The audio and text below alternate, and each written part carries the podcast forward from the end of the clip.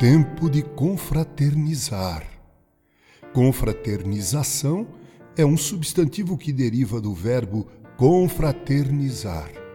O sentido precípuo desse substantivo é que haja comunhão entre pessoas que têm a mesma cosmovisão, os mesmos objetivos de vida, de tal maneira que podem ser considerados um só. Por isso, se há uma festa em que deva existir verdadeira confraternização, essa festa é o Natal. Explico. O Natal é uma festa reservada apenas para aqueles que creem em Jesus, filho de José e Maria, como único e suficiente Salvador e Senhor. Segundo as Escrituras, esse Jesus nasceu em Belém, viveu e desenvolveu seu ministério ao norte da Palestina, em uma região chamada Galiléia morreu por crucificação e foi ressuscitado em Jerusalém por ocasião da Páscoa, festa judaica. Sob o ponto de vista espiritual, Jesus é o Filho unigênito de Deus e todos os que nele creem são chamados igualmente filhos de Deus. Todos os homens nascem na condição de criaturas de Deus, mas apenas aqueles que creem em Jesus podem ser chamados filhos de Deus, conforme escreveu João no capítulo 1, verso 12 e 13. Estes são irmãos um do outro, e Jesus é o irmão mais velho.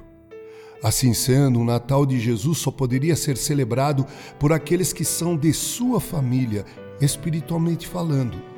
O judeu, o muçulmano e outras religiões não devem comemorar o Natal, pois não reconhecem Cristo como seu irmão mais velho, como ele é representado nas Escrituras Sagradas.